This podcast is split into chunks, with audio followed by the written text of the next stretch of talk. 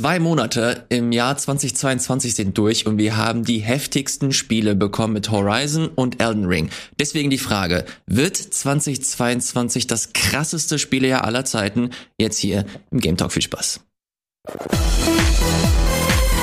Moin Moin, hallo und herzlich äh, willkommen zu einer neuen Ausgabe des Game Talks an meiner Seite Gregor Katius. Schönen guten Tag, hello.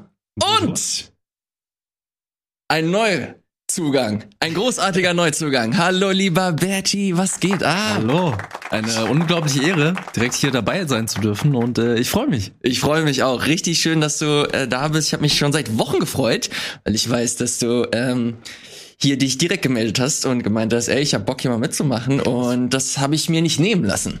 Was haben wir? Ich glaube, bei Game 2 habe ich, als du noch bei Game 2 warst, äh, euch bei dem Beitrag unterstützt, hast du mich irgendwie gegen, wegen GTA 3 angeschrien. Irgendwas war da doch, ne? Ja, du warst ja ich der. Muss, ich muss diesen Spandex-Anzug anziehen. du warst der Retro-Man, der uns ja, die äh, Lebenskraft äh, gesaugt hat. Ah, GTA ja, 3 genau. hat mir den Rest gegeben. Gebt mir euren Retro-Hass. Ja, und nicht falsch verstehen, GTA 3 ist damals ein sehr tolles Spiel gewesen, aber es ging einfach darum, es ist halt nicht mehr so gut gealtert, ne? Ich liebe es immer noch. Aber egal. Ja. So, äh, Gregor hat es gerade angesprochen. Bertie, du kommst von Game 2. Mhm. Äh, warst da Werkstudent? Also erst Praktikant, dann Werkstudent und jetzt als Volo hier im Haupthaus. Geil, herzlichen Glückwunsch und viel Erfolg für die nächsten äh, Monate und hoffentlich Jahre, ja. die du äh, hier die Redaktion begleiten wirst. Du wirst natürlich relativ oft äh, hoffentlich hier dabei sein, über, um über Videospiele zu sprechen. Das ist nämlich das Credo dieser Sendung. Wir reden über Videospiele, deswegen heißt sie Game Talk. So, Punkt aus Ende. Äh, wir wollen heute natürlich über das wahrscheinlich größte Spiel aller Zeiten sprechen. Kirby? Da ist noch Embargo drauf. Okay. Können wir nichts drüber sprechen. Ähm, natürlich geht es um Erden. Wir hatten super viel hier auf dem, nicht auf dem Sender, auf dem Kanal. Äh, ihr hattet auch auf dem Sender. Wir haben ein großes äh, Special äh, letzten Donnerstag gemacht mit äh, einem spontanen Boss Rush. Neues Format aus dem Ärmel geschüttelt, wie man das so gerne macht, wo äh, Dennis Martin und ich gegeneinander gespielt haben. Äh, ihr habt ihr habt das Boss Rush genannt. Ne? Ja, habe ich. Rush. Ich habe ich war kurz davor, der, dem Channel Management zu schreiben, so, was zum Teufel ist in euch gefahren? Warum habt ihr da einen äh, Rechtschreibfehler drin? Nein, alle 95 Prozent der Formate hier sind deutsche Wortspiele. Ich war ganz stolz drauf. Ich habe mir Boss Rush ausgedacht. Ey, das Meeting dazu war einfach wundervoll. ich habe den aber auch den Namen aufgedrängt so ein bisschen. Nein, es muss so heißen. Sollen da nicht Zweier rein? Nein, mach das jetzt. So, es gab äh, natürlich, ja genau, es gab den Boss, äh, die Boss Rush Sendung, dann habt ihr nochmal einen Review Talk äh, drüber äh, abgehalten und äh, jetzt möchte ich hier diese Sendung nutzen, um nochmal ein paar Meinungen einzufangen. Bertie, du hast es noch gar nicht gespielt. Ich hab's vor mir liegen, aber äh, kommen wir gleich dazu. Ich, ich, ich muss einfach erst Horizon fertig kriegen, bevor ich das Spiel anrühre, weil sonst wird Horizon einfach verstauben. Ja, ja, genau. Dazu äh, kommen wir gleich nochmal. Lieber Gregor, ich glaube, du bist derjenige hier am Tisch, der das mit Abstand am meisten gespielt hat. Ich, ja. ich hab's, ich hab's auch ein bisschen gespielt. Lass es. Wie, wie viele Stunden hast du bis jetzt? 20. Also an, äh, kurz gekratzt an der Oberfläche, ne? Anscheinend. Ja. Aber. Aber du hast 20 Stunden innerhalb von der Woche reinkriegt. Das ist ordentlich. Ey, ich hab, äh, ich hab immer abends gespielt. Ich hab's Donnerstagabend, äh, Donnerstag um 0 Uhr also Freitag 0 Uhr habe ich dann angefangen.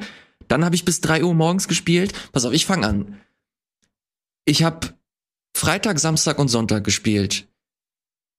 Das waren so die ersten 10 Stunden.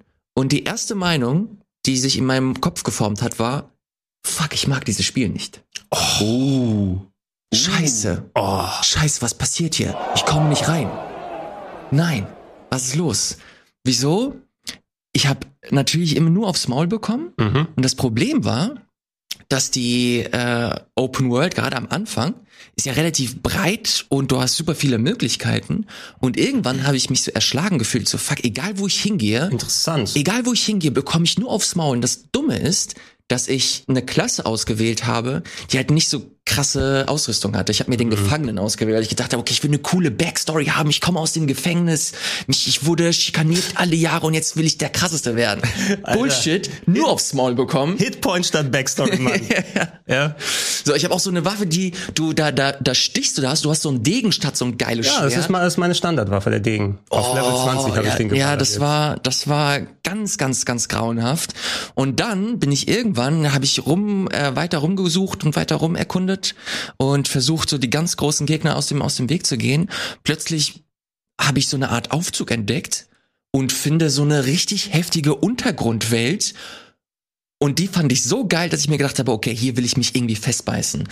Die habe ich komplett geklärt, mhm. hab den Boss geschafft und danach war ich so heftig, dass das Spiel dann hat's Klick gemacht und wow, was für ein heftiges Spiel es danach wurde. Wenn du es halbwegs gerafft hast, wenn du halbwegs geskillt hast und du wirklich reingekommen bist, dann ähm, konnte ich mich tatsächlich nicht mehr von dem Spiel mhm. losreißen. Aber du sprichst was sehr Interessantes an. Also ich habe äh, etwas über 60 Stunden. Im Moment, ich spiele seit knapp einer Woche etwa. Aber mein Wochenenderlebnis war auch, ich habe, ich glaube, den Samstag habe ich dann frei gehabt, komplett. Und ich habe morgens die Konsole angemacht und erst den Controller aus der Hände gelegt, wo ich körperlich nicht mehr konnte wo ich einfach nur noch, ich weiß nicht mehr. Ne?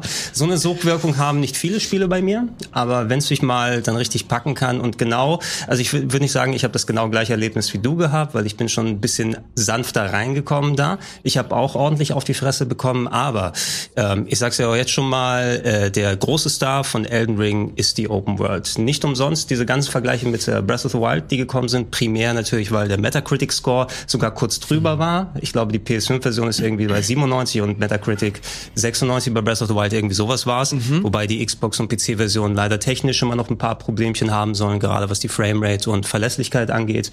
Äh, PS5-Version ist auch nicht perfekt, perfekt perfekten kleinen Ruckeleien. Aber äh, dieses Game funktioniert ähnlich wie Breath of the Wild durch den Entdeckerdrang. Ne? Es ist essentiell, ey, du brauchst keinen Hehl daraus machen, es ist Dark Souls 4.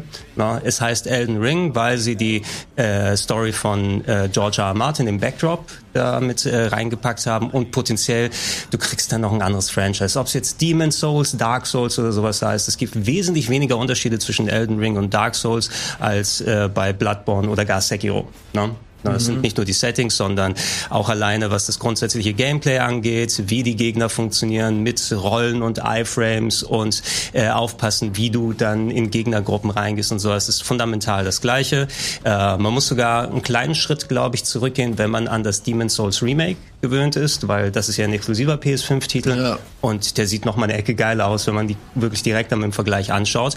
Dafür aber mit der Open World, mit dem Detailgrad, der hier drin ist, die Open World machte mir sehr ähnlich wie bei Breath of the Wild so viel Spaß, vor allem ähm, da einfach mal in eine Richtung loszulaufen, zu erkunden, zu schauen, was ich da finde. Und genau dieser Effekt, den du dann äh, auch beschrieben hast, ähm, es gibt keine wirklichen Boss-Sackgassen mehr wie bei den älteren Spielen. So cool die alten Dark Souls-Teile sind mit ihren verzahnten, kleineren Leveln, die dann mal hier kletterst irgendwo hoch, machst eine Tür auf und bist auf einmal in der Location, wo du gestartet bist. Sowas gibt's vereinzelt hier auch in kleineren Locations, aber die Open World gibt mir die Möglichkeit, ich schaff den Boss nicht. Ich habe so viele Möglichkeiten, irgendwo hinzugehen, was zu erkunden, einen kleinen Dungeon zu finden, andere Bosse, mich zu skillen, äh, nicht nur meinen Charakter auszubilden, sondern auch meine Fähigkeiten mit dem Ausweichen und wieder lernen, wie das Ganze mhm. funktioniert. Und ähm, ich habe einfach jetzt nicht dann mich ständig gegen die Wand gehauen und gesagt, diesen Boss mache ich jetzt 50 Mal, bis ich es mhm. endlich drauf habe, weil es einfach vom Timing sonst her nicht klappt, sondern ich habe super gerne in dieser Open World erkundet und die ist meines Erachtens mit Breath of the Wild wirklich die beste Open World, die ich bisher gezockt habe. Kann ich euch dazu eine Frage stellen? Sehr gerne, lieber Betty. Weil, also als jemand, der es natürlich jetzt noch gar nicht gezockt hat, ich rein von der Prämisse stelle ich mir super schwierig vor, dieses so Dark Souls Konzept in Open World, weil ich stelle es mir halt so ein bisschen so frustig vor, und dann könnt ihr mich jetzt korrigieren. Ich gehe in irgendein Areal, mhm. klopp mich da zwei Stunden durch, nur um dann zu merken, fuck, der Endgegner, für den bin ich viel zu unterskillt.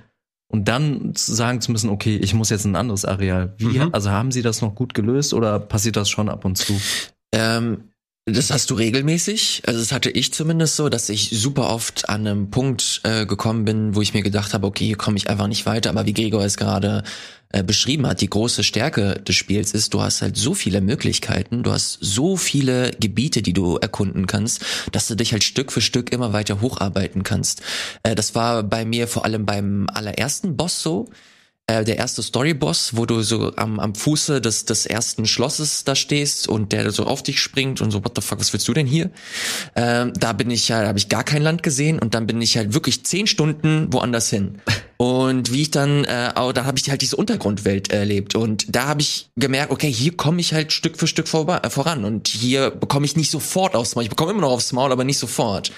Und dieser, das ist halt so ein unfassbar befriedigendes Gefühl, dass du du, du stehst vor einer Wand, du merkst dir diese Wand, gehst wieder hin und machst halt so eine Trainingsmontage in deinem Kopf und versuchst und dabei hast du halt eine geile, ein geiles Abenteuer, das du dabei erlebst, indem du halt viele verschiedene äh, Gebiete erkundest, kommst dann wieder, erledigst den im First Try und stehst dann da und denkst dir, das ist ein gutes Spiel. Mhm, okay. Das war zumindest eins zu eins mein äh, mein Erlebnis. Deswegen, also dass dass sie das so aufgebrochen haben und so eine riesige Welt dahin gebaut haben, das ist so der heftigste Gamechanger, den diese Spiele irgendwie erfahren konnten. Ich krieg's immer noch nicht in meinen Kopf rein, wie sie es geschafft haben, so viel reinzubauen. Mhm. das ist, es ist wirklich absurd. Es ja. ist wirklich krank. Ähm, es ist auch, äh, speziell wenn du die älteren Souls-Teile kennst, ähm, mein, in meinem Hinterkopf habe ich immer Dark Souls 2, wo jedes Gebiet, wo du hingegangen bist, ist super feindlich dir gegenüber gewesen. Ja. Ne, du konntest nicht dann, traue ich mich überhaupt hier entlang zu gehen und gekommen 17 Leute auf mich eingestürmt. Äh, da gibt es diesen einen Sumpf in Dark Souls 2, wo du da hingehst, eine breite Fläche und dann 700 Magier, die ja. dich anhauen von der Weise, what the fuck ist denn hier los? Was sie bei Elden Ring gemacht haben, es ist nicht unbedingt leichter, würde ich sagen. Ne? Der eigentliche Anspruch bei den Kämpfen, äh, gerade gerade was das Ausweichen und die ganzen anderen Sachen angeht, das muss man schon drauf haben, wie bei den älteren Sachen. Allerdings das eigentliche ja Kunden, das Freischalten, das normale Spiel. Du kannst dich auf Pferd setzen und einfach in der Gegend durchreiten und wirst nicht sofort runtergehauen, sondern du kannst das mal machen. Du hast durch den reduzierten Einsatz der Map, ähm, der Erkundungsfaktor, nämlich dieser, dieser Spaß am Erkunden, kommt dadurch, dass du nicht eine Map aufmachst, wo du dann Ubisoft-Style 700 Icons siehst, die du abarbeiten musst. Das Einzige, was eingetragen wird, sind A, die Bonfires oder Runen, glaube ich, heißt es mittlerweile. Graces. Äh, Graces, wie auch Gnaden. Spiel, Gnaden, spiel das, spiel das auf Deutsch dann die ganze Zeit. Gnaden ist es, glaube ich, genau. Ähm, die hier äh, durch ein paar Bequemlichkeiten, die sozusagen dir den Zugang leichter machen sollen, es wird dadurch nicht leichter, aber es wird verträglicher. Ähm, die Bonfires äh, funktionieren so, dass du dann jederzeit von Beginn an warpen kannst. Du hast sogar Support-Geister, die sogar Bosse ein bisschen ablenken können im Singleplayer, mhm. wenn du nicht Koop oder Sachen machen willst. Du hast Phantome, die du dann jetzt für dich äh, mit äh, äh, summonen kannst bei einer Handvoll Gegnern. Es werden viele, viele Bequemlichkeit-Features gemacht. Und es ist nicht so, dass du dann, also ich hatte kein Erlebnis, dass ich in eine neue Gegend gegangen bin und dann erstmal, holy shit, wie soll ich das überhaupt schaffen? Sondern erstmal, es waren Herausforderungen da, aber wenn es nicht ganz so richtig funktioniert hat, schaut mir was anderes an. Die Stelle, die du erwähnt hast, zum Beispiel, ist das auch damit wie, warum geht das jetzt hier runter? Ich verstehe das nicht. Ne? Und ähm, die, die haben es geschafft, ein, ich nenne es mal, ich nenne es mal Pacing ähm, an der Verteilung der Locations, so wie diese Map aufgebaut ist. A, dass man sowieso nicht wissen kann, eh, wie groß sie ist. Man muss erst die Kartenstücke aufsammeln, aber auch wie sind Gegnergruppen gelegt? Du siehst auf der Map so, wenn du mal ein Stück bekommen hast, so ein kleines Schema. Das könnte eine Hütte sein oder ein Wäldchen. Mhm. Da war ich wahrscheinlich noch nicht, weil genau da kein Bonfire ist. Ich gehe dahin und finde potenziell was. Irgendwo so kleine Dungeons wie die Schreine. Also da gibt's auch Dutzende von denen, ähm, die mal mit Bossen ausgestattet sind, mal mit Items, mal sind es Durchgänge und auf einmal bin ich auf einem großen Berg gelandet, ne, wo ich dann sonst nicht hingekommen wäre. Die haben schon sehr, sehr viel dafür getan, dass das Spiel dir immer noch in den Arsch treten kann, aber das eigentliche Erkunden ist wirklich sehr, sehr angenehm gestaltet worden. Und es eben, es hat bei mir genau den richtigen Nerv getroffen. Ich hatte einige Bosse, wo ich dann wirklich 10, 20 Mal probiert habe und dann bin ich erst nach 20 Stunden wieder zurückgekommen mhm. und da nicht unbedingt so hoch gelevelt, dass ich den First Try geschafft geschafft habe, aber ich wusste jetzt, ah, jetzt kann ich mit dem Ausweichen besser aus, uh, umgehen oder ich habe meine Waffe richtig gelernt. Die ganzen Bonus-Features, die dazu gekommen sind, mit irgendwie so Kriegsasche drauf verstreuen, sodass du Special Moves hast, wenn du zweithändig eine Waffe hältst. Ähm, Fernkampfsachen. Es hat so lange gedauert, bis ich meinen geliebten Bogen endlich mal hatte, um Gegner vom Fern wegzusnipen. Hat lang gedauert, hatte ich das auch nach 30 Stunden gekriegt. Aber es, es ist ein Brett. Dabei, dabei erinnere ich mich, äh, warum ich am Anfang auch so viel äh, so viele Probleme hatte. Ich habe ein wichtiges Element meiner Story vergessen und zwar habe ich irgendwo nach nach drei Stunden habe ich eine Truhe entdeckt, mhm. die keine Truhe war. Sondern wir, wir wissen, was sie ist. Willst du es verraten? Sie hat mich, äh, sie hat mich auf jeden Fall wegteleportiert. Mhm. Und sie hat mich äh, zu einem Gebiet teleportiert, das halt ganz offensichtlich für die 50. Spielstunde oder so angedacht war. Mhm. Und ich wurde da nach drei Spielstunden wurde ich da hingebracht und du konntest auch nicht, weil du in einem, die hatte ich in so einem Dungeon, ähm, so eine Art Dungeon-Mine äh, teleportiert und du kannst dich dann nicht per Schnellreise irgendwie wieder weg äh, wieder äh, wegbringen. Und da musst du dich halt durchkämpfen oder irgendwie schnell durchrennen, je nachdem. Und das war, das sind halt so diese Momente, mit denen man halt immer wieder äh, rechnen muss. Am Anfang habe ich es gehasst. Ich so, ey, was macht ihr? Seid ihr dumm? Also ich wie, wie soll das, wie soll das gehen? Dann hat man sich nach 15 Toten oder so gefühlt, hat man sich dann Stück für Stück wieder vorgearbeitet und dann hat man auch so ein bisschen dieses Gebiet kennengelernt und jetzt habe ich auch nicht mehr so viel Angst, wieder zurückzugehen und zu schauen und das sind halt so die, die äh, Elemente, die dieses Spiel ausmachen. Du hast halt, wie gesagt, du hast halt so viel, dass du ständig irgendwo irgendwas hast. Hinter jedem Hügel ist irgendwas. Hinter, hinter jedem Wald könnte irgendwas sein. Du hast in einem Wald hast du Wolfsjaulen. Stellt sich heraus, dieses Wolfsjaulen, es hat irgendwie ein Storybeat, das du auslösen kannst. Das erzählt dir aber ein NPC, den du erst in 20 Stunden triffst. Und dann gehst du zurück zum Wald und löst irgendwas aus und dann hast du halt ein neues, neues Ereignis, das du triggern kannst. Ähm, ich bin, ich bin wirklich fassungslos von der Dichte. Und wenn man bedenkt, wann kam Dark Souls 3 raus? 2016. So, und Sekiro kam auch drei Jahre später raus. Ich gehe mal davon aus, dass das zwei verschiedene Teams waren. Es gibt auf jeden Fall mehrere Teams. Es gibt ja die berühmte Geschichte um das sogenannte B-Team, was Dark Souls 2 gemacht mhm. hat. Aber das ist auch ein Miyazaki-Game als Chefentwickler. Also wenn der Aber Sekiro war ja auch Sekiro, war, war ja auch mit Sekiro dabei. und äh, nee, der Bloodborne DLC kam vorher, glaube ich. Aber die haben auch schon ihre vier, fünf Jahre dran entwickelt. Ich verstehe aber nicht, wie viel Spiel sie in so wenig Zeit das raff ich nicht. Es sind, also es ist nicht nur Dark Souls 4, sondern es ist eigentlich Dark Souls 4, 5, 6, 7 und 8 gleichzeitig ja. von der Größe her. Einzelne Location wären schon komplette Spiele in vergangenen Zeiten gewesen. Ähm, und trotzdem ist da der Aufwand da und der Unterschied, dieses Schloss, was in den Previews gezeigt wurden, ist eben so eine immens riesige Location, die an so beste Dark Souls 1 Zeiten dann erinnert, na, so wie es verzahnt und verbunden ist. Aber das ist nur ein Teil, wo du deine Zeit drin verbringen kannst. Du kannst genauso gut anderswo hingehen. Äh, ich werde gleich mal ein paar Kritikpunkte anwenden, so sehr oh ja, da habe ich auch welche. Macht. Es gibt also natürlich auch äh, dann Sachen, die man äh, absolut ansprechen muss.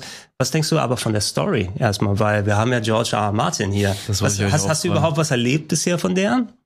Relativ wenig, muss ich zugeben. Ich habe mich auch irgendwann gefragt, okay, wie viel war er wirklich mit involviert? Dann habe ich ein bisschen mir ein paar Artikel mit mit George R. R. Martin im Suchbegriff nachge, nachgeschlagen und natürlich, der hat halt so ein bisschen Backstory äh, geschrieben und dann hat er auch der zum Release hat er auch noch mal einen Blogpost geschrieben. Mhm und äh, der relativiert das dann natürlich, würde ich auch machen, wenn ich äh, irgendwas äh, zu so einem großen Spiel irgendwie beitrage. Ich glaube aber im Endeffekt, dass da der hat so, der hat, der hat, glaube ich, so ein paar, so ein White Paper geschrieben, wo er so wirklich der, der, der ein paar, so, paar Storybeats geschrieben genau, hat. Universum Bibel oder so, ne? Aber ich glaube, ja, ich, ich glaube, sein Involvement ist halt hauptsächlich ein bisschen PR. Aber das Marketing funktioniert, weil ganz ehrlich, ja, klar, letzte, natürlich. letzte Woche war einfach bei TTT, also Titel, Thesen, ja, ja, in der ARD ja, ja, war ein Beitrag bei Elden Ring und es ging halt um diese George R. R. Martin. Ja. So. Aber äh, genau, aber das meine ich, dass sie das halt, glaube ich, primär so als Werkzeug nutzen. Ich, ich glaube, so die, der, der Bärenanteil kam nach wie vor von FromSoft und ja, Miyazakis ja. Team. Das, das spürt man auch, also so wie es umgesetzt ist, man sieht eindeutig, dass da jemand einfach so das Universum gefüllt hat mit Ideen, das sind die Fraktionen, das sind so Charaktere wahrscheinlich, die dann mhm. ausgekleidet wurden. Ähm, weiß ich, vielleicht gibt's dieses Paper oder so, vielleicht sogar mal direkt zum Runterladen oder vielleicht ist es so, so ein Bonusding irgendwann. Will ich mich, äh, würde ich gerne mal mir anschauen, äh, wenn ich das Spiel mal durch habe, wie es dann ist.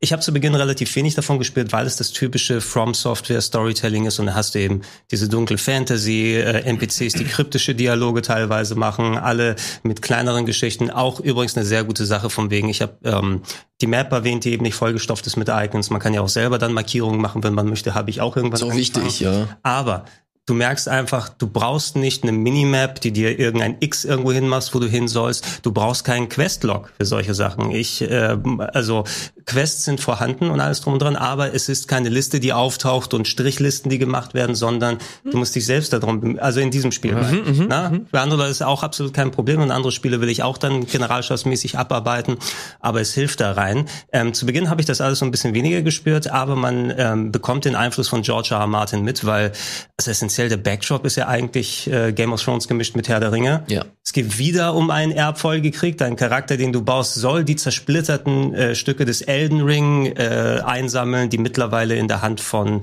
äh, verrückt gewordenen Halbgöttern sind, die da irgendwie die Bosse oder die ehemaligen Regenten darstellen. Und das war alles so, äh, wenn du die ab und zu mal dann siehst, hey, die erzählen davon, dieser Herrscher hat mit dem dann war in der Bande und die haben geheiratet und da wurde was betrogen. Also sehr, sehr Game of Thrones, nur wohl paar tausende Jahre später mhm. und inklusive Herr der Ringe bringt den den Schatz wieder zusammen, den Ring fertig machen.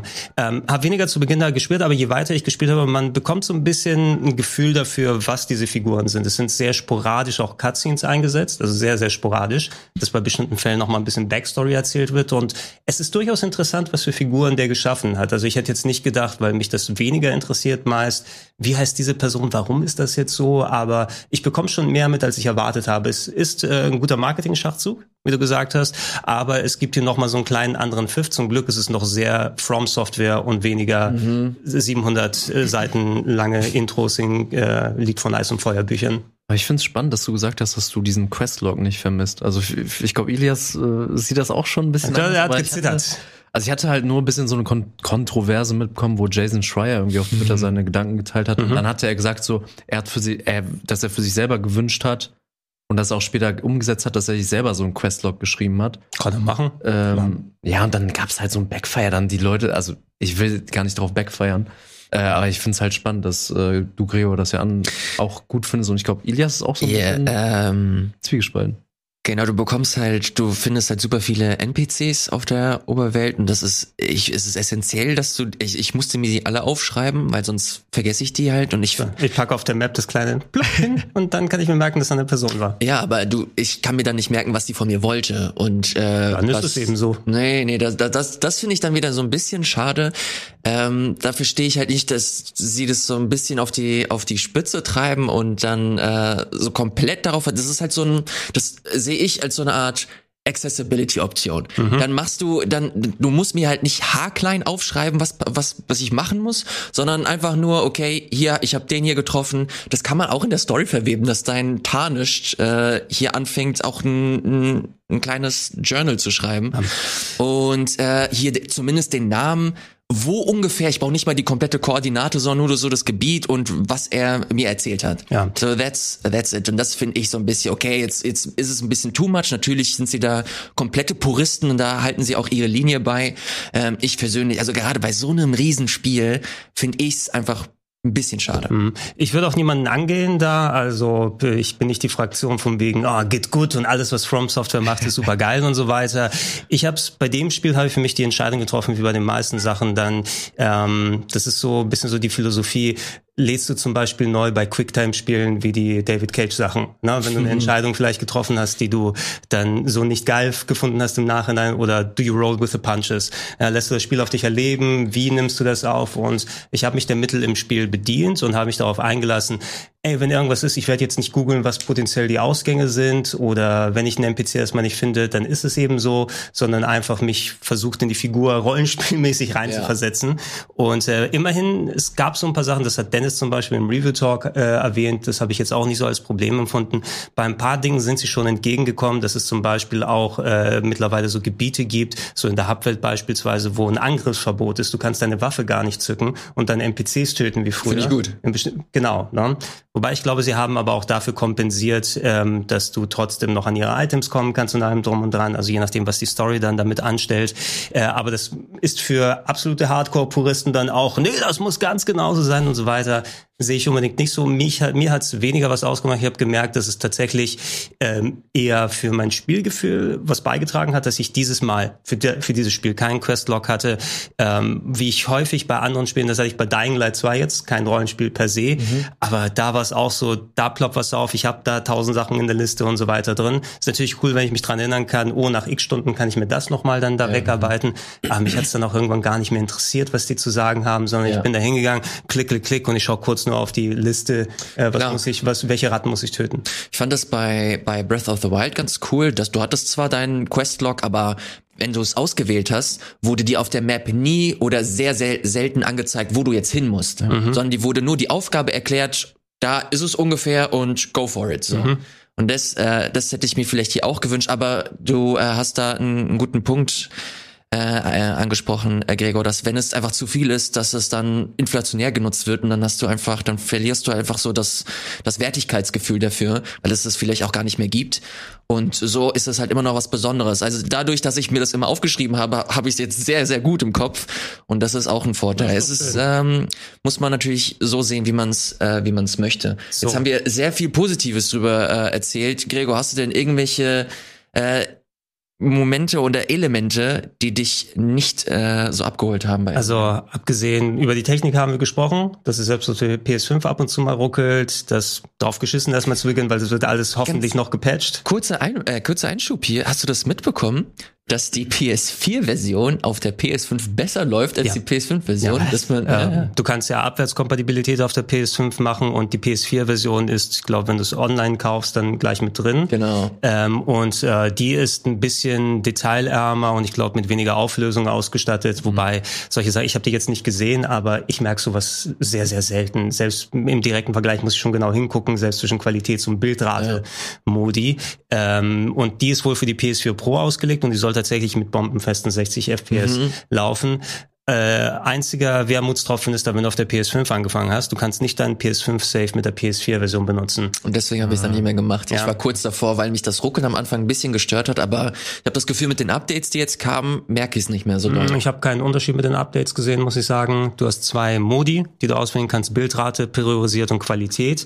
Ähm, 4K mit der PS5 gespielt. Bei Bildrate priorisiert mhm. hast du eine Unlocked Framerate. Das bedeutet, wenn du unterwegs bist, ähm, in den meisten Fällen hast du 60 FPS FPS, besonders wenn du in Gebäuden drin bist oder Sachen, wo du nicht ultra viel Weitsicht hast. Manchmal auf der Open World fängst dann ab so, fängst dann an so irgendwie 10, 15 Frames, glaube ich, soll so der Durchschnitt sein, wo es dann droppt. Also du merkst mhm. schon so ein Hakeln. Du hast auch ähm, relativ deutlichen Pop-In, wie man es so schön nennt, wenn man darauf achtet. Also, dass Vegetation recht nah bei dir reinploppt und irgendwelche Büsche dann im Hintergrund erst dann auftauchen, wenn du hinschaust. Aber eigentlich ist der visuelle Eindruck echt top.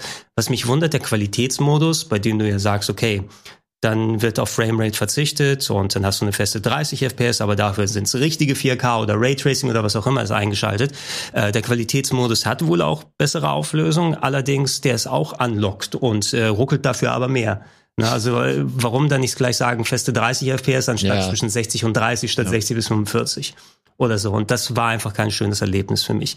Grundsätzliche Kritik, das, was ich am meisten persönlich zu bemängeln habe, sind so fundamentale Gameplay-Sachen, die sie einfach seit Dark Souls nicht geändert haben. Oh ja. Ähm, wie die Kamera funktioniert, zum Beispiel. Na, also du hast keine Möglichkeit, einen Abstand der Kamera einzustellen. In den meisten Fällen, du hast diesen Autolog-on, den du machen kannst. Ist auch in Ordnung, dass er die Gegner in den Mittelpunkt packt. Du hast so viele Gegner, die so groß sind, so riesig, na, dass sie häufig aus der Kamera raus sind. Du kannst durch die Modelle durchgucken, wenn du sie bekämpfst. Ihre Attacken, die kommen, finden außerhalb des Bildschirms statt und die dann zuhören. Also musst du ungefähr dann äh, im Kopf dir dann merken, okay, wenn das Bein, wenn der rechte Zeh zuckt, dann weiß ich, dass er das Schwert gerade hoch hat, weil ich es gerade nicht sehen kann, wenn ich in der Nähe bin. Du hättest damit viel mehr machen können. Die mhm. Standardtastenbelegung auch, die du zum Glück so, so zum Teil ändern kannst, aber ich versuche mich ja mal an die Standardbelegung zu gewöhnen. Also laufen auf der Kreistaste und Kamera drehen, was du immer machen musst währenddessen auf dem Analogstick. Ich muss so eine Klaue machen, dass ich mit dem Zeigefinger die, die ah. Kreistaste drücke, damit ich immer noch die Kamera drehen kann während des Laufens. Wer die Idee hatte, das Standard Absteigen vom Pferd auf L3 zu legen, der gehört geprügelt. What? Ja, also du, du steigst aufs Pferd auf. Es gibt so, eine, so einen Quick Select, der eigentlich ganz cool ist, dass du nicht immer unten durch die Items scrollen musst. Du brauchst immer so eine Pfeife irgendwie, womit du das Pferd dann rufen kannst auf der Open World. Aber ähm, ich bin irgendwie so ein notorisch notorischer, ich drücke aus Versehen, wenn ich in der im Eifer des Gefechts bin, die, den linken Stick rein. Und das ist äh, mitten auf dem Pferdekampf, den du hast dann L3 und ich steige während des Bosskampfes 20 Mal ab und ich kann es mir einfach nicht abgewöhnen so richtig. Äh, wie gesagt, solche Sachen kann man, soweit ich sehen kann, auch umbelegen, aber standardmäßig haben sie einfach zu viel auf die Steuerung draufgepackt. Auch äh, auf einmal, warum bin ich jetzt beidhändig? Ach, das haben sie geändert. Du musst irgendwie Dreieck gedrückt halten oh, und dann R1 Gott. oder L1. Und warum greife ich jetzt nur mit meinem Schild an? Um das zu verstehen, musste ich mir zwei Videos angucken. ja. Ich musste mir zwei Videos anschauen, um zu verstehen, wie ich meine Scheißwaffe in beide Hände packen kann und meinen Skill dadurch benutzen Genau, und ich, ich wusste auch, ich, ich hatte irgendwie den Text übersehen, warte mal, ich habe jetzt diesen Skill, wie kann ich ihn einsetzen? Ach, ich brauche wirklich beidhändig Ja, ja, ja. Dafür? Das und warum, also ich muss mich also bewusst in diese beidhändige Stellung begeben, um das zu aktivieren und dann wieder zurückzugehen, wenn ich es nicht beidhändig benutzen möchte. Aber, aber, warum haben die das gemacht? Das hat doch vorher mal gut funktioniert. Na, es, es da, du hast halt mehr Elemente ja. und die mussten sie halt irgendwie unterbringen und dadurch wird die Steuerung irgendwann so überladen. Mhm. Äh, kann, ja, kann, unterschreibe ich zu 100 Prozent, was ich noch hinzufügen möchte. Ich hasse das Menü. Ich hasse es, äh, wie sie, äh, wie umständlich das ist, dass du deine ganzen, äh, dass du dein ganzes Item-Equipment äh, so anlegen musst, dass du 50 mal klicken musst, bis du halt wirklich zu dem Punkt angekommen bist, wie deine ganzen Waffen aufgeführt sind, dass du halt eine riesen Liste hast, statt das vernünftig äh, horizontal äh, zu machen. Das ist mir viel zu überladen, viel zu umständlich. Die ganze UI finde ich wirklich, also das kannst du, ich heutzutage will ich, das hast du halt, die haben halt Elemente aus Demon's Souls PS, PS3 übernommen. Mhm. Und das ohne Scheiß. Also wir haben 2022 Leute, packt mal ein bisschen mehr Effort so in die, hört sich so richtig dumm an, wenn man sich so den ganzen Rest des Spiels ansieht. Aber so die, die UI, das kommt mir viel zu, viel zu kurz. Das fand ich, war viel zu frustig, äh, sehr, sehr oft. Es hat, äh, es sind Altlasten eben, die sie, why fix it if it works, in Anführungsstrichen. Und ein paar ja. Hardcore-Puristen wären wahrscheinlich sogar super sauer, wenn du da irgendwas machen würdest. Es hat mich gezwungen, zumindest das Item-Management, dass ich äh, regelmäßig mal in die Truhe Sachen reingepackt habe und mal alle paar Stunden ja. mich hingesetzt habe und gesagt habe, hey, jetzt habe ich auf einmal 20 Beschwörungsgeister über das ganze Spiel aufgenommen. Vielleicht brauche ich nicht alle immer unten in der Leiste drin und zwischendurch, okay, kann ich vom Gegner weglaufen, um durchzuschalten? Ausschalten mit dem Steuerkreuz, welches Item ich gerade benutzen Ja, ey, wie viele Bosskämpfe ich wegen so einer Kacke verloren ja, der, habe. Aber der, der Quick Select ist immerhin sehr praktisch. Ich habe mir da angewöhnt, da das Pferd draufzupacken, wenn du Dreieck gedrückt hältst, ähm, äh, Estus Flask nehmen, also Energie wieder dazu holen und äh, auch schön dieser Zusatztopf, den du machen kannst, um dir so ein bisschen Buffs zu geben. Ja.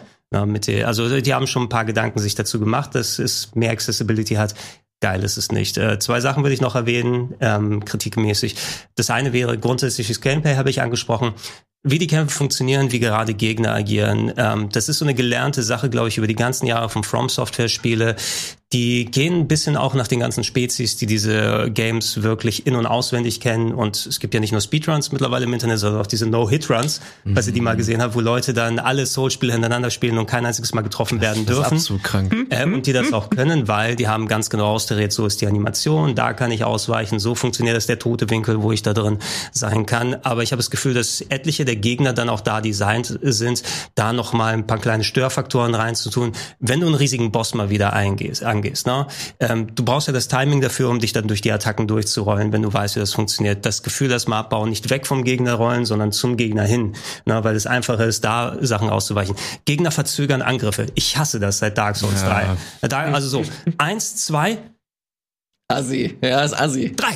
Jetzt, ne? Also wo, wo du dann schon dein Timing weg hast. Gegner können 360 Grad Attacken machen, dass sie dann, äh, du bist so langsam mit deiner Figur. Einmal, weil du gerade schon für eine Animation committed hast fürs Rollen, kannst den Schild nicht mehr hochbekommen. Aber die Gegner haben anscheinend Reaktionsgeschwindigkeit aus der Hölle mhm. ne? und können dich dann von überall treffen. Zwischendurch ein Stampfer oder sowas mit ja. dazu. Und zielsuchende äh, Physical Attacks. Ne? So von wegen, wenn der Gegner, du visierst den Gegner an, aber der Gegner visiert dich auch an. Du kannst hinter ihm stehen, der kann das Schwert heben, der kann dann runterhauen mit dem Schwert und in der Bewegung, als ob er so eine Pirouette auf Zehenspitzen macht, trifft dich das Schwert, egal wo du stehst, weil die Animation ah, so committed okay. ist.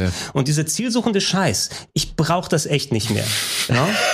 ich brauche das echt nicht mehr. Also ich, ich äh, möchte auch nicht dieses Learning by Dying, ich möchte nicht 50 Mal einen Boss versuchen müssen, um genau das Timing zu lernen, was ich danach eigentlich nicht mehr brauche. Oh ja, ich, ich bin jemand, ich mag das echt gerne. Ich, ich mag, ich mag es, die Patterns zu lernen und man sich, ich mag, ich habe immer das Gefühl, okay, ich mache Fortschritt, wenn ich merke, okay, mit jedem Kampf ziehe ich ihm ein bisschen mehr ab, aber ich, ich verstehe den Frust. Ich und, ich, und ich ergänze eine Sache auch noch, ähm, Wände sind Empfehlungen für Gegner zum Beispiel. Ne? Also wenn man selbst nah an der Wand steht, du hast mit einer Waffe und natürlich klar Realismus, oh, die Waffe haut gegen die Wand und ich treffe den Gegner nicht, wäre ja unfair und so weiter. Ein Gegner kann äh, Wand äh, zwischen uns da sein, ein Gegner kann da stehen, wenn seine Hitbox von der Waffe so groß ist, scheiß drauf, der zieht eine Sichel durch die Wand durch und haut dir die ganze Energie weg, obwohl da eine, eine feste Wand dazwischen mhm. ist, weil er eben so ein großer Gegner ist und gerade aggro ist. Ähm, die Hitboxen und Kollisionsabfragen sind teilweise immer noch super unfair bei sowas. Wir haben eine halbe Stunde geredet und ein Thema behandelt. Starkes Pacing. Wir machen eine kurze Pause und sind dann gleich wieder da. Hallo und herzlich willkommen zurück hier beim Game Talk. Ich guck auf die Themenliste und ich fange langsam an zu schwitzen. Wir haben hier noch ordentlich was vor uns. Wir haben gerade über Elden Ring gesprochen. ähm, entschuldigt uns, weil wir eigentlich schon relativ viel gemacht haben, aber wir haben Redebedarf. Wir müssen, das muss alles mal kurz raus, um auch vernünftige Überleitungen zu machen, wie zum nächsten Thema ist das Spielejahr 2022 das heftigste, das wir höchstwahrscheinlich erleben werden. Wir haben Elden Ring bekommen, wir haben Horizon Forbidden West bekommen. Und wenn ich mir hier die Liste angucke mit den Spielen, die wir noch in den nächsten Monaten äh, höchstwahrscheinlich ähm, spielen werden, dann ist die Frage anscheinend durchaus äh, berechtigt. Nur mal ganz kurz, bevor ich das hier alles äh, vorbete, was ist so eure Meinung dazu, Bertie? Hast du eine ne, ne Meinung bezüglich dieser Aussage? Glaubst du, dass das das heftigste Spielejahr wird? Du bist jemand, der hat, glaube ich, du hast auch Horizon, hast du gerade mhm. so angefangen?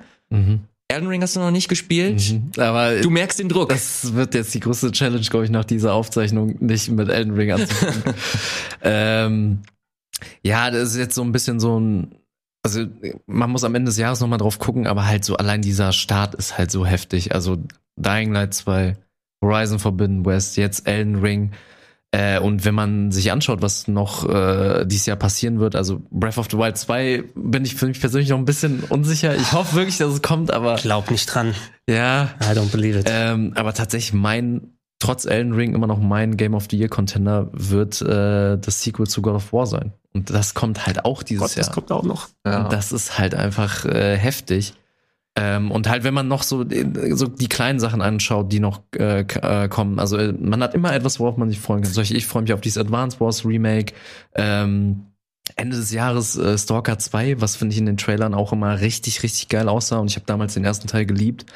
Ähm, also es ist krass und ich freue mich gerade mittlerweile auch jede Woche so, fuck, wie soll ich das in meinen Terminkalender kriegen, all diese Zocken. Also ja, wie sieht es denn bei euch da? Oh, es, es, kommt in manchen Jahren eben zusammen. Ich meine, wir haben über andere Jahre dann gesprochen. Wir haben ja sehr viele Verschiebungen immer zwischendurch drin gehabt, auch pandemiebedingt selbstverständlich in den letzten ein, zwei Jahren. Äh, aber auch, oh, ein Spiel wird nicht fertig oder wir haben die neue Generation gerade gehabt, da muss erst angefangen werden, dann neue Spiele zu machen. Äh, wenn aber alles regelmäßig irgendwo verschoben wird, irgendwo muss es landen. Und anscheinend ist jetzt 2022 dieser Fixpunkt geworden, wo wir super viele Sequels oder lang erwartete Sachen. Elden Ring ist ja, glaube ich, auch eher eine Verschiebungssache. War das nicht mal für Ende ja. letzten Jahres angedacht.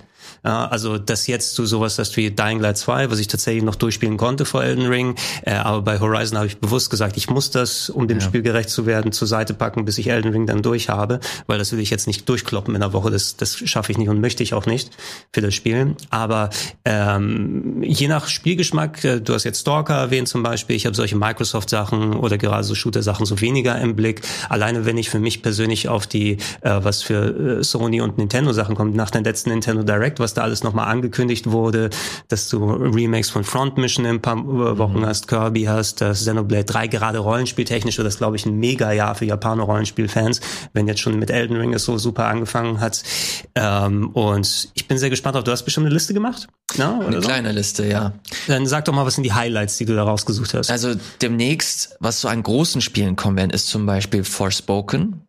Erinnert ihr euch oh, ja. Das Square Enix PS exklusive Spiel. Und da zusammenhängt Babylon's Fall, ist auch nicht allzu weit weg, zusammen mit Gran Turismo, glaube ich, nächste Woche. Mhm. Also genau. Gran Turismo 7. Hier Fire Emblem Warriors kommt auch relativ bald im Juni. Ja, genau. Äh, du hast Xenoblade Chronicles natürlich. Wir haben auch super viele, ja, hier Starfield.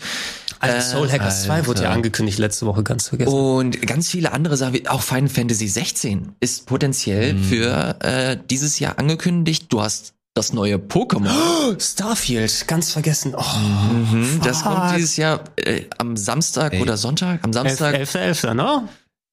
Stimmt, ja. Wie, war das nicht auch? Das war der, der Skyrim Release Date. 11.11.11. 11. Ja, ja. ja, kannst du sagen, gehen wir heiraten oder spielen wir Skyrim?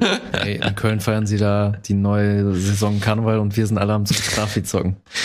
Äh, genau, am Wochenende wurde das neue Pokémon, die Gen 9, angekündigt. Stimmt, stimmt. Äh, da gab's da schon einen Trailer? Genau, den haben wir hier, den können wir auch dem, gleich Hau den mal rein, den habe ich nämlich noch nicht gesehen. Äh, bevor wir das machen, nochmal ganz kurz auf die Nintendo-Liste auch hier. Wir haben Kirby, wir haben Nintendo Switch Sports, Mario Strikers, wir ja. haben Splatoon 3, Xenoblade 3, Mario Rebels, Bayonetta 3. Ja, das äh, TBD. Ich glaube nicht, dass Bayonetta und Zelda dieses Jahr kommen zum Beispiel. Zelda glaube ich und auch, auch Mario nicht. und Rebels, mhm. Ja, weiß ich nicht. Und wir haben ja doch noch die Sommer Direct wo auch Spiele angekündigt werden, in der Regel, die auch noch im selben Jahr kommen. Das war zum Beispiel bei Metroid so. Ich hoffe zu, oh ja, potenziell die immer rumorte Metroid Collection, die vielleicht irgendwann kommen sollte, je nachdem wann sie fertig sind. Ähm, zuletzt haben ja Retro Studios, glaube ich, ihren Header bei Twitter geändert, was dann wieder x-fach für mhm. Meldungen gesorgt hat, weil das das erste Lebenszeichen von Metroid Prime 4 ist nach so vielen Jahren. Äh, wenn sie da noch irgendwie sowas Großes für die ähm, für die Weihnachtszeit äh, dann haben, was sie konkret angehen. Vielleicht einer der Titel, den du da gesehen hast, ich denke mal, irgendwas werden sie schon von die Weihnachtszeit noch raushauen. Ja. Ähm, vielleicht nicht Bayonetta 3 und Breath of the Wild 2, aber zumindest entweder davon was, vielleicht wird noch mal was Pokémon-mäßig vorgesehen, wobei Pokémon war auch sau viel in der letzten Zeit. Ja, ja, wir können mal, wir können gerne mal den äh, Trailer abspielen. Da wurde die, wie gesagt, die große Gen 9 angekündigt, also komplett neue Generation mit neuen Pokémon, neues Abenteuer. Oh Gott, ey, ey im ersten das Moment dachte ich, das ist ein äh, Detective Pikachu Ja, finde ich auch super cringe, dass sie das gemacht haben. Also warum? Warum investierst du Kohle, um halt so einen nichtssagenden Live-Action-Trailer zu machen? Wahrscheinlich sind da so ein paar Hinweise, aber ich habe gar kein Yakuza-Game dieses Jahr. Scheiße, Scheiß ja. Also bisher noch nichts angekündigt. Ähm. Äh, was hier aber ganz interessant ist, da werden wir gleich erste Szenen sehen. Es wird wohl Anleihen an Pokémon Arceus ja, haben. Es, also es sieht schwer nach Open World aus, ne? Und, Oder halt so semi-Open World. Naja, und die haben es auch schon kommuniziert. Also in der Beschreibung des Videos zum Beispiel steht das auch, dass das ein Open World Titel wird. Und also wenn sie das Pokémon Arceus äh, Spielprinzip übernehmen, shit, dann bin ich dabei weil ich ich habe den Hauptspielen eigentlich schon fast so abgeschworen mit dem äh, mit dem Remake von Pearl und Diamond, das, das ich nicht, echt nicht so gut fand. Wird nicht mehr Schild. Richtung Schwert und Schild dann eher gehen? Meine ja, Antwort? es wird genau der also das das eigentliche Abenteuer wird halt mehr so Schwert und Schild. Du wirst Trainer und du willst der allerbeste sein. Aber du hast halt die Open World von Arceus, also du kannst hoffentlich in Realtime, ohne viel Zeit zu verlieren, direkt Pokebälle äh, abschießen äh, und so deine Pokémon während des Laufens quasi einfangen. Und wenn wir das hier so sehen, das macht mir tatsächlich so ein bisschen Hoffnung. Und wenn sie das wirklich schaffen, wenn sie diese Verbindung zwischen der Pokémon Arceus Reihe hoffentlich und der Hauptreihe schaffen, fuck, das könnte wirklich ein kleiner Gamechanger werden. Ich, ich bete wirklich, dass, also weil ich sag's offen so, ich liebe an sich die Pokémon-Reihe, verbinde damit super viel von meiner Kindheit und Jugend, aber ich kann es gerade irgendwie einfach nicht mehr sehen. Also mit Schwert und Schild hat mich komplett verloren. Ja. Ähm, ich habe halt die Zeit nicht, um Ar Arceus zu spielen, deswegen hoffe ich, dass mich das wieder abholt, so wie bei dir, Ilias. Ja. Weil ich konnte jetzt auch mit dem Chibi-Remake, konnte damit überhaupt nichts. Sie müssen einfach auch alle Spin-Offs in das Hauptgame mit inkludieren. Also ein Pokémon-Fotomodus, Snap-Style, der oh, komplett ja. auch mit drin ist. Eine Fighting-Arena Arena wie Pokken, Poketekken, Pokémon-Tekken noch mit dazu. Das wäre aber das ultimative Spiel, ey. Ja, einmal richtig alles, wenn schon. Ja. Also ja, ich bin nicht drin natürlich wie viele andere hier aus dem Umfeld, weil ich einfach zeitmäßig hat es nicht bei mir gepasst, habe ich ja schon häufig gesagt bei Pokémon. Ähm, immer wieder schaue ich ab und zu mal rein. Arceus war noch am interessantesten, fand ich mhm. bisher, weil es einfach auch eine dezent andere Ausrichtung hatte. Äh, die können aber fast für mich fast schon machen, was sie wollen. Ich werde wahrscheinlich nicht mehr der Hardcore-Pokémon-Fan. Und da sind sie. Oh, die Starter. Ey, die Starter. Die haben so viel Hate kassiert. Ich finde sie nicht so schlimm. Ist doch cool. Wie es ist. Oh, ich will, die, ich will, ich will die Ente. Ja, ich hab's gewusst, Gregor, dass du die Ente nimmst. Ich finde die Ente witzig. Ich finde die Ente. Du auch.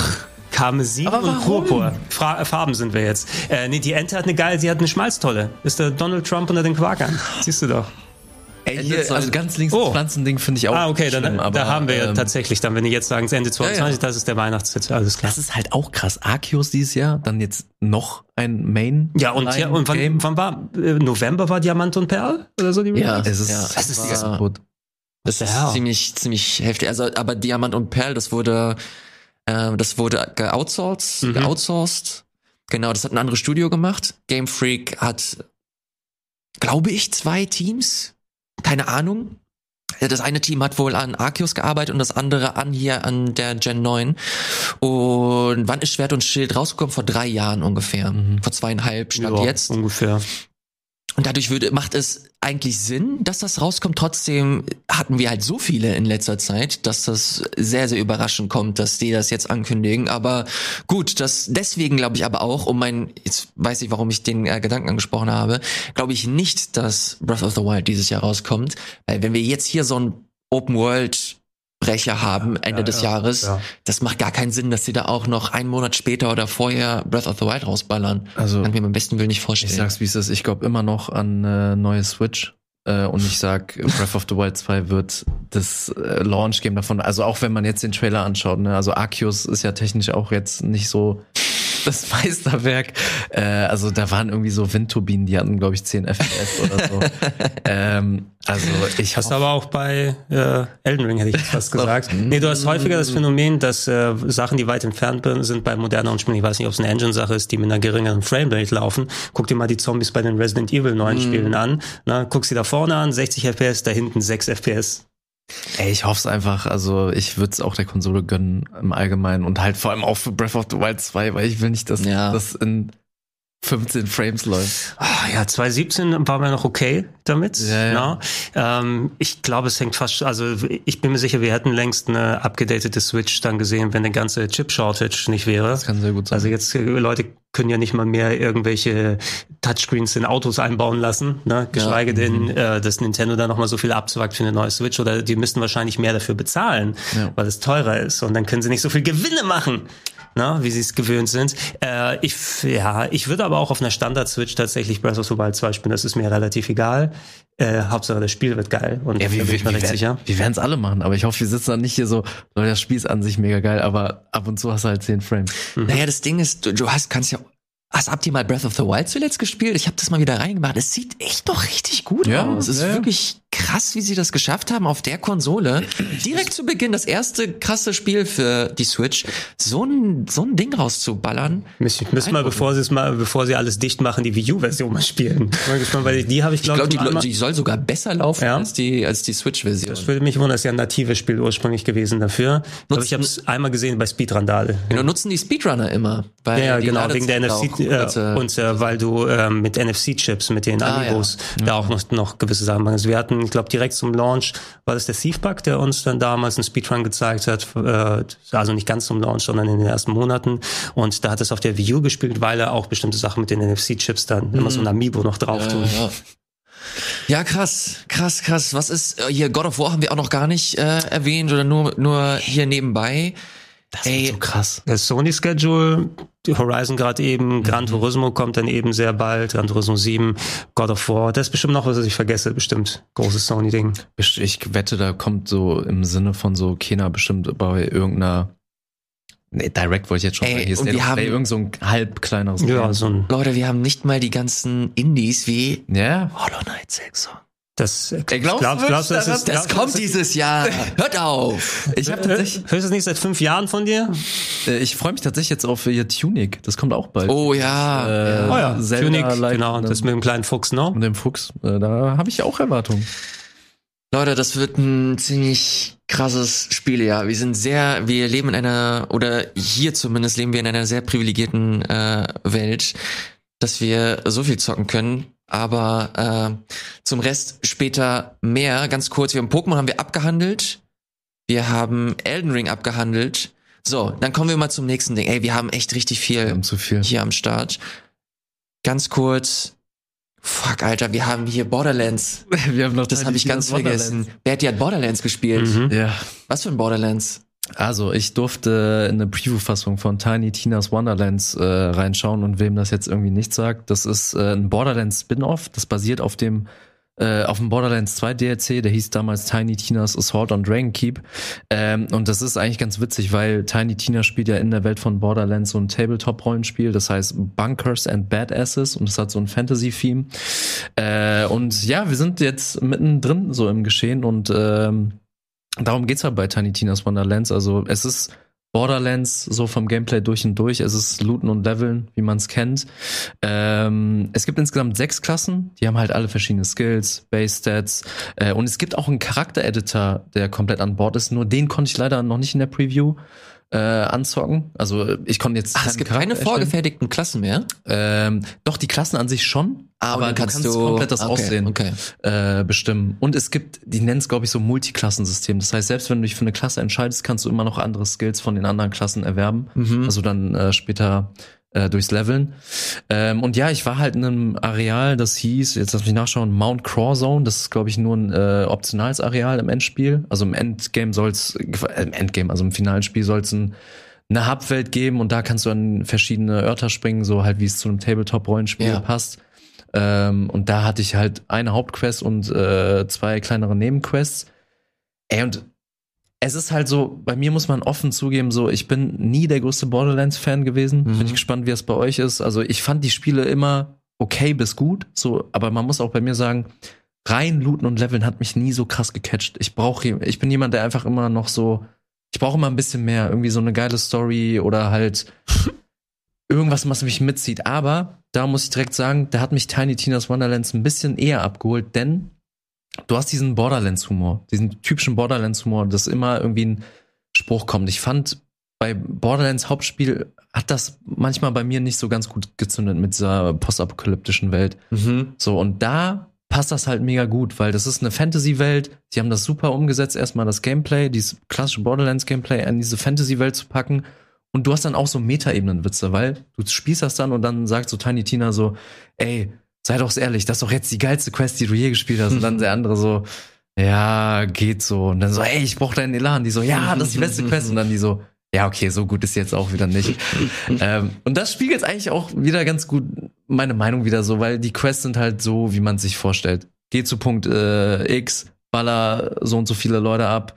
Äh, ab und zu muss irgendwie noch hier zum Beispiel so ein paar Sachen aufhängen ja. oder so, aber es ist wirklich, es ist Borderlands, wie man es kennt. Und alles, was ich dann dazu sagen kann, ist, wenn ihr Borderlands immer mochtet und wenn ihr Bock habt, so auf einen kleinen, bisschen anderen Einschlag, jetzt in dieser Fantasy-Welt, ähm, die die auch wirklich gut umgesetzt haben, weil ich war am Anfang so ein bisschen kritisch, so, hm, mhm. Wie ist das mit so Waffen und so. Aber das fühlt sich alles organisch das an. Das ist was? Standalone? Genau, Oder? das ist ein Standalone-Ding. Ah. Ähm, und äh, am Ende wird es natürlich auch ein Koop-Ding geben. Ich konnte es leider nur solo zocken. Das heißt, wenn du dir dann noch drei weitere Leute schnappst, so und du nimmst ja an mehreren Abenden durch, das durchzuzocken, die Leute werden ihren Spaß damit haben. So, also ich äh, gehe da raus und denke mir halt so, es ist es ist jetzt, also wenn wir schon bei diesem das beste Spiel, äh, 2022 das beste Spiel, ja, ich glaube nicht, dass sehr viele Leute am Ende sagen werden, wenn das Jahr vorbei ist, ey, Tiny Tina's Wonderlands, aber Wahrscheinlich würde es so ein Game sein, wo die Leute drauf zurückgucken, so, ey, Gregor, weißt noch, wo wir an drei Abenden hintereinander das durchgezockt haben und wir hatten einfach eine gute Zeit. wahrscheinlich, ähm. wahrscheinlich bei mir weniger so, ich glaube, in meinem Leben zusammengenommen eine Handvoll Minuten. Ja. Vielleicht habe ich sogar, eventuell habe ich mehr als World of Warcraft das hier gespielt, also vielleicht eine halbe Stunde oder so. Mhm. Ja. Aber äh, ich kenne den Appeal natürlich und äh, die Spiele sind auch super beliebt. Ne? Ich assoziiere so ein bisschen mehr damit, weil ich nie so in der Shooter-Ecke oder zwei Sachen. Einerseits den Game One-Beitrag von damals, ich möchte eine Waffe haben. Eine, eine, die schießt. Der, der Fokus auf diese sechs Millionen Waffen, die du dann looten kannst. Ich finde es immer so ein bisschen schwierig, gerade dieser Gearbox-Humor, ne? ob der funktioniert oder nicht funktioniert. Ähm, du hast es dann erwähnt, es kann manchmal die, das, das schöne, das schöne neudeutsche Wort cringe oder sowas, was da immer häufig mit durchkommt. Es gibt auch schöne Parodien, die dann so den typischen Schreibstil von solchen Charakteren dann nochmal durch den Kakao gezogen haben. Ähm, aber die Gearbox-Sachen haben ihre Klientel. Ich, ich muss dann immer an mein, mein letztes Zusammentreffen mit Randy Pitchford dann denken. Was allerdings äh, der Versuch war, aus Borderlands auszubrechen. Das war nämlich eine, äh, obwohl ich auch schon zu, zu Borderlands, glaube ich, im Interview mal hatte, ähm, das war eine enthusiastische Präsentation auf der Gamescom für Battleborn. Oh mein oh, Gott. Oh wenn, nein. Wenn, ja. Wer braucht Fortnite, wenn er Battleborn hat? Ähm, und äh, kann man, konnte man irgendwann mal, glaube ich, als äh, Untersetzer für äh, kaufen, weil das dann günstiger das war als richtig. Das ist so was für eine tragische Story. Das gibt's nicht mehr, gell? Nee, das haben sie vor einiger Zeit, also vor längerer Zeit eingestellt, aber es wäre ja durchaus, es hätte ja das in die Richtung Fortnite gehen können. Ne? Das war so die, die, der Konkurrenzgedanke zwischen den den ja. äh, Franchises als Multiplayer-Ding. Und äh, das wäre die Chance gewesen, also dass die jetzt noch auf Borderlands setzen, dass sie ihre, ihre Hauptserie, die sie eben haben. Mhm. Aliens hat nicht gezündet, da Colonial Marines zum Beispiel vor vielen Jährchen. Mit Battleborn sind sie nicht weitergekommen. Aber die haben verlässlichen Seller und sie wissen, was sie damit machen mit äh, den äh, Borderlands-Spielen. Wenn es jetzt so Standalone ist, ich mag, glaube ich, so ein bisschen den Parodieansatz. Das hört sich ja, cool an, als mal Fall. wieder hier Endzeit mit Meta-Humor ja. und so weiter. Und ähm, Ich, ich habe gemischte Sachen über den Charakter Tiny Tina aber gehört. Ne? Ich habe gesagt, dass der manchen Leuten ziemlich auf die Nerven gehen soll. Hast du das irgendwie ist, eine Ahnung? es ist halt so, ich habe es nicht gespielt. Es ist das, was du gesagt hast, so hm? Gregor, dieses neudeutsche Cringe. So. Also, mhm. manchmal ist es Cringe, äh, manchmal nicht.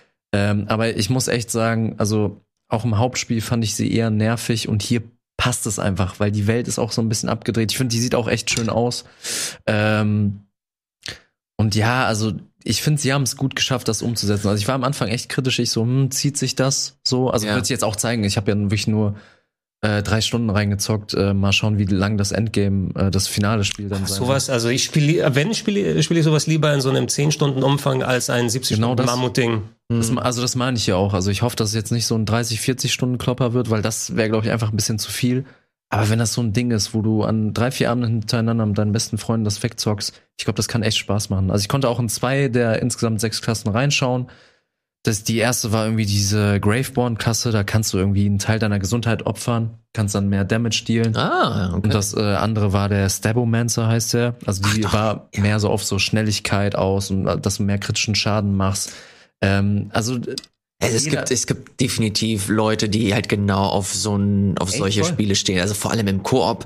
Hat das nicht auch einen Pen and Paper Ansatz? Ja, ja, genau. Das ist, das ist ja das. das ist ja, und also selbst selbst ich finde das halt interessant, der mit Borderlands so gar nichts anfangen kann. Und angeblich soll es so sein im äh, fertigen Spiel. Das war jetzt in dem Areal ist das nicht passiert, dass sogar dieser Pen Paper Ansatz so im Spiel greifen soll. Dass dann Tiny Tina wohl irgendwie sagt so in so einem Meta Humor Ding so ah nee, warte, das passt irgendwie gar ja, nicht zur Quest, ja. dass er jetzt das, okay. das ist. Dann wird das aus dem Game wohl dynamisch rausgestrichen und dann wird was neu platziert. So, cool. Das okay. macht mehr Sinn, dass da jetzt ein Drache auf dich wartet, ja. sagen wir mal so. Ich hoffe, das wird so sein. Ich konnte es nicht in so einem Areal sehen, mhm. ähm, aber das wurde wohl so angekündigt.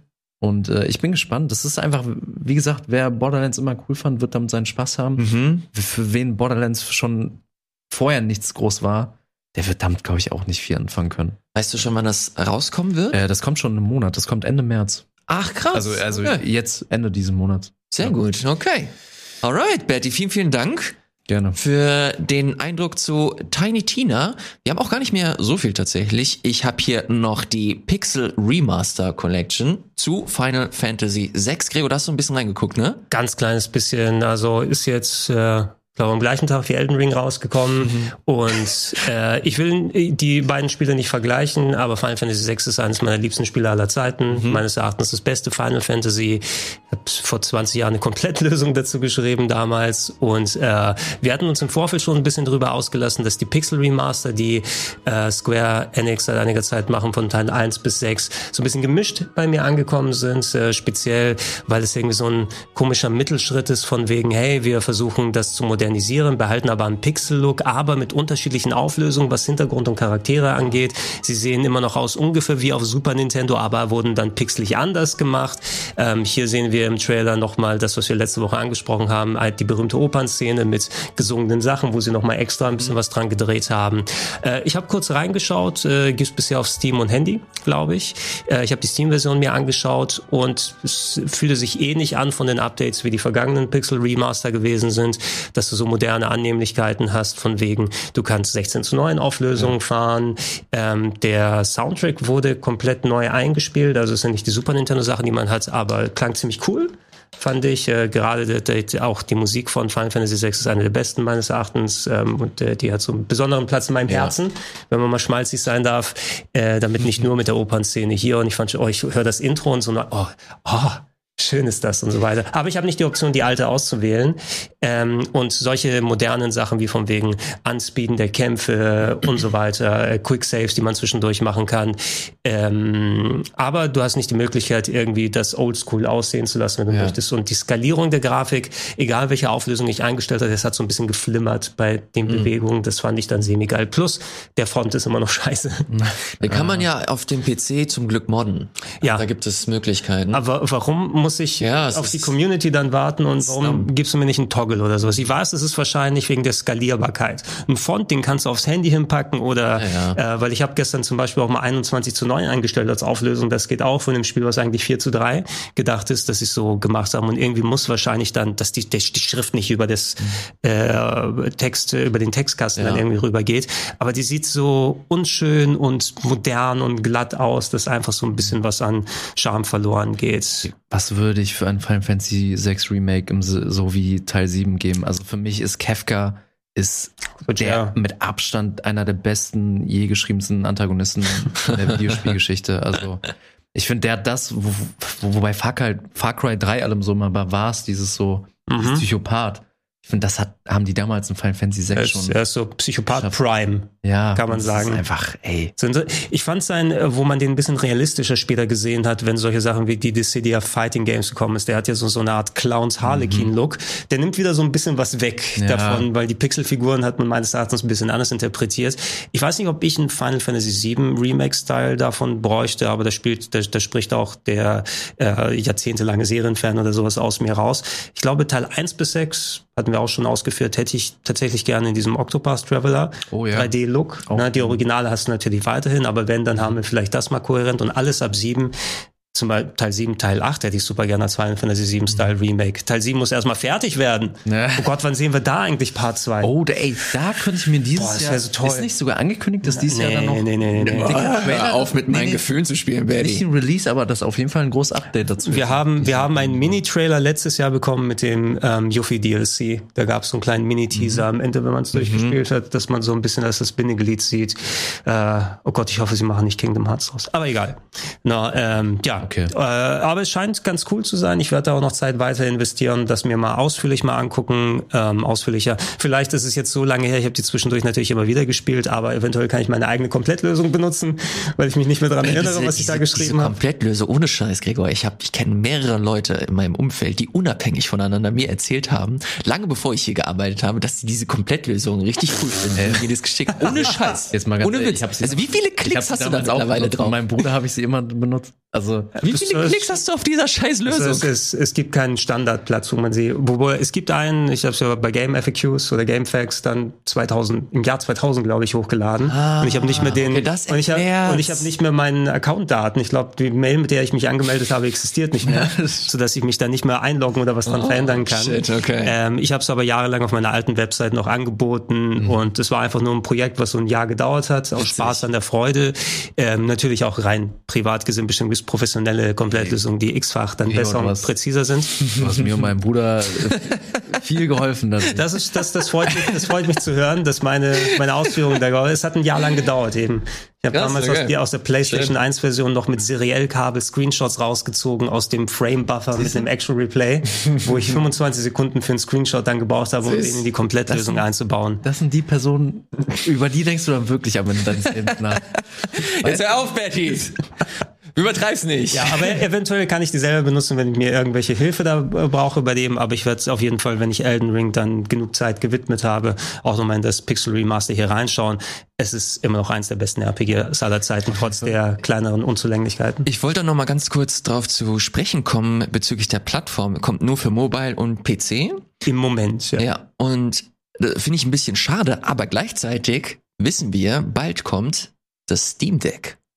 Uh. Ja, meinst du, ich habe irgendwie die zweite Charge, bin ich reingekommen. Oh, echt? Ja. Ah, schade. Ich wollte dich nämlich nach der Sendung fragen, ey, wann machen wir das hier? Ich hätte es so, sofort mitgebracht, wenn ich es gekriegt hätte, aber ey, wie, also Natürlich hatte ich nicht vor, das damals zu bestellen. Ich glaube, wir haben es auch im Game Talk besprochen, mhm. als dann dieser Pre-Order los war und die Seiten dann abgestürzt ja, sind. Ja. Ich habe immer wieder refresh, refresh, refresh und ich konnte erst irgendwie in der Nacht dann eine Order absetzen. Ähm, einfach das Interesse her ist halber. Ich weiß auch gar nicht, wenn es mal kommt, ob ich es dann lang behalte oder nicht. So wie mein äh, Ja, du hast richtig viele dieser Mobile-Plattformen. Ich habe ich hab mir einen GPD Win mobilen Club-PC, der quasi 3DS im PC in 3DS-Form ist, geholt. Habe ich da auch zwei Wochen lang mitgenommen und dann nie wieder. ne?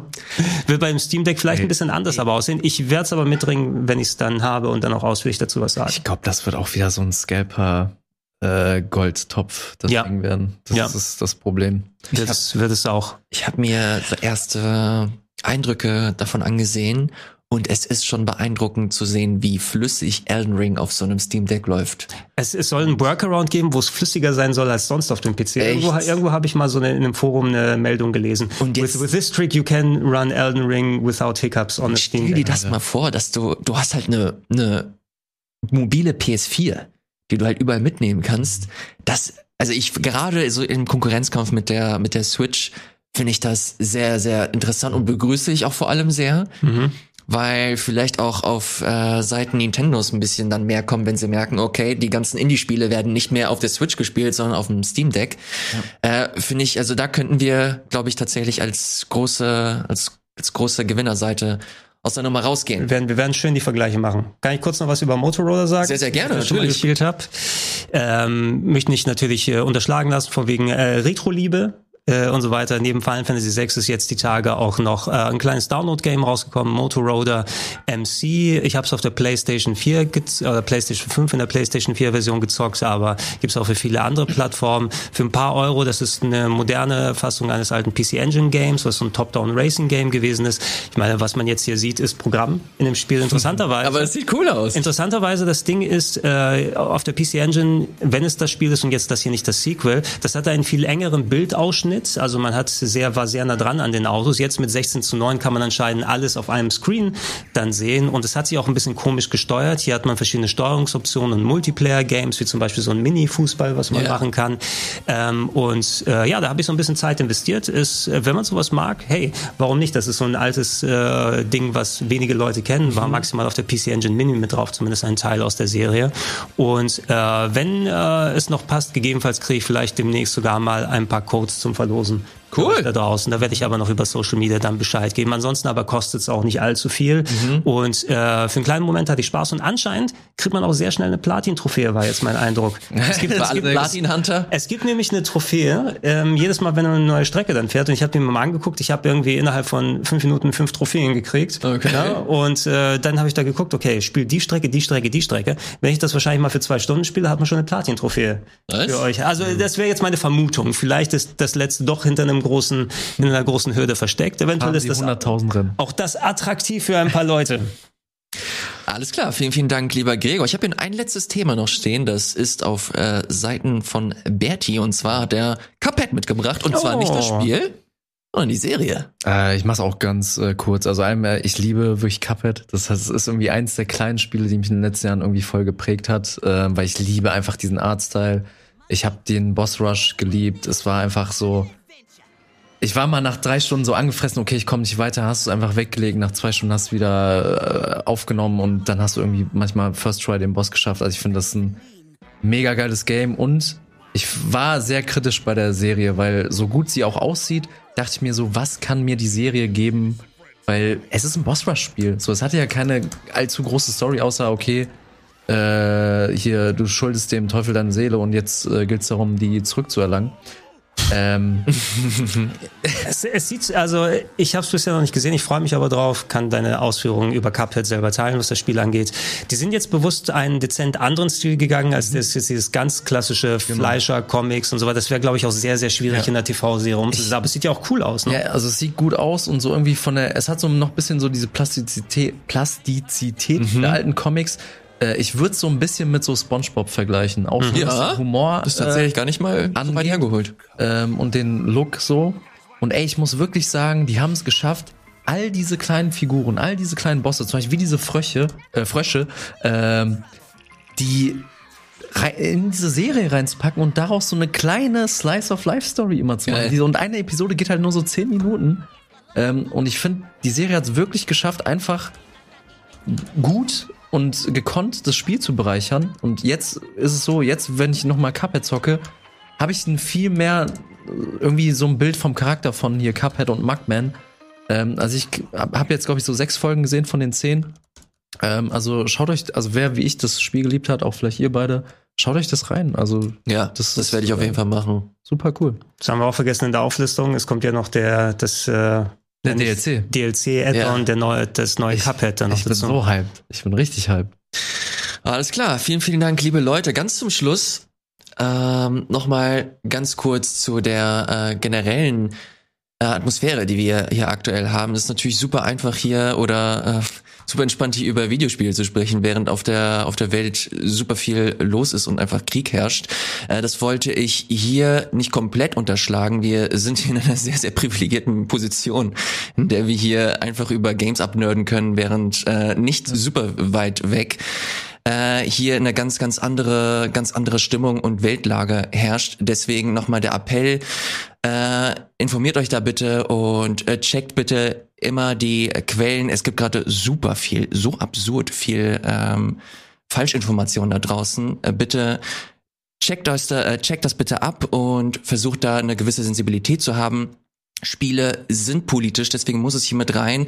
Und jeder, der sagt, dass das nicht der Fall ist, sagt das den Spielestudios, die in, äh, in der Ukraine gerade äh, umschiften müssen und zusehen müssen, dass sie äh, weiter ihren Alltag halbwegs okay leben können. Und wenn jemand sagt, ey, es gibt eh keine geilen Spiele aus der, aus der Ukraine. Ja, wir freuen uns hier alle auf Stalker 2 und ich glaube, der ein oder andere da draußen auch. Ähm, deswegen ist ein schwieriges Thema und ich stammel mir hier einen ab, aber es war, glaube ich, für mich zumindest wichtig, das mal kurz ja, auf jeden Absolut. Das, Von daher, ja. vielen, vielen Dank, dass ihr eingeschaltet habt. Macht's gut, bleibt uns wohlgesonnen und bis zum nächsten Mal. Ciao. Tschüss. tschüss.